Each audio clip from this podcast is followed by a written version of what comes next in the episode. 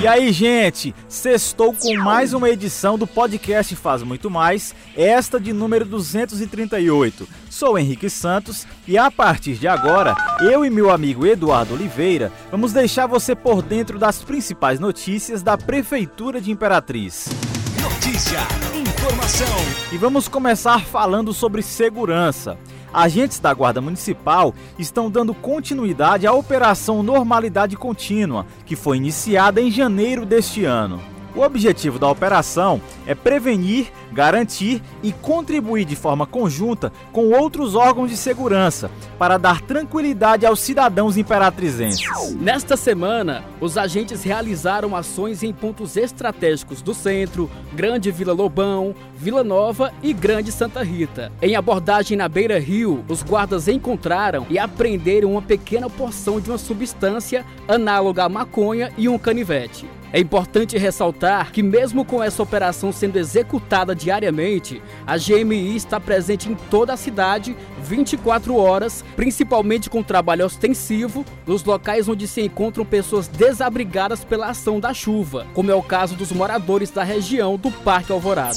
E quem fala mais sobre o assunto é o comandante da GMI, Josenildo Ferreira. Iniciamos agora mais uma fase da operação Normalidade Contínua iniciando pelo bairro Sebastião Regis e se estendendo aos demais bairros da, bairros da cidade. É importantíssimo esse trabalho de continuidade na segurança pública e apoio às demais instituições de segurança aqui da cidade.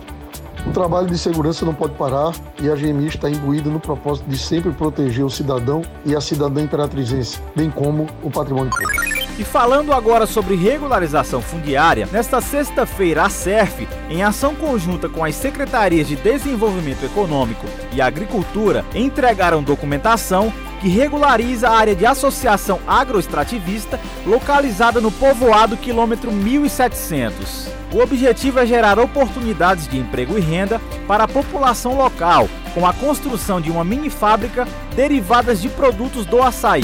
O titular da SERF, Jefferson Sales, disse que a regularização da área da associação tornará viável o pleito de verbas junto ao programa de pequenos projetos ecossociais, gerando oportunidade de emprego e renda para a população local sem impactos ambientais.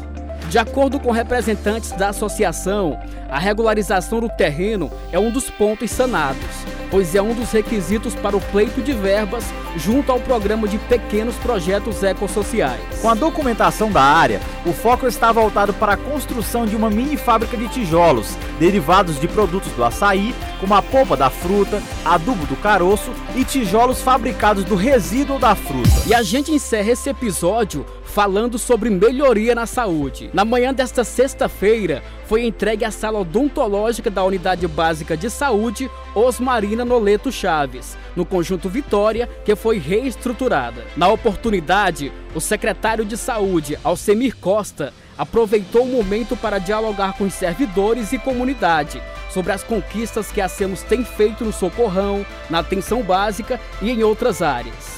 Ele ressaltou que a gestão pretende reestruturar toda a rede de saúde bucal do município. A agente comunitária Maria José Souza Pimenta participou do evento e agradeceu todo o trabalho que tem sido feito para melhorar os serviços da saúde municipal. Ela disse ainda que com a entrega dessa sala, os moradores não precisam mais se deslocar para outros bairros em busca de serviços odontológicos. Alcemir Costa também divulgou que nos próximos dias será entregue à comunidade o Centro de Especialidades Odontológicas no Parque Anhanguera, que passou por reforma e ampliação. Além disso, o secretário informou sobre a compra de tablets para serem utilizados nos trabalhos dos agentes comunitários de saúde, assim como novos uniformes, o que irá melhorar o serviço de assistência às famílias que esses profissionais executam. Todo esse trâmite está em fase final. E aqui encerramos o podcast Faz Muito Mais da Prefeitura de Imperatriz. Agradecemos a sua atenção, lembrando que esse e outros podcasts você pode acessar no portal imperatriz.ma.gov.br podcast, redes sociais e principais plataformas de streaming.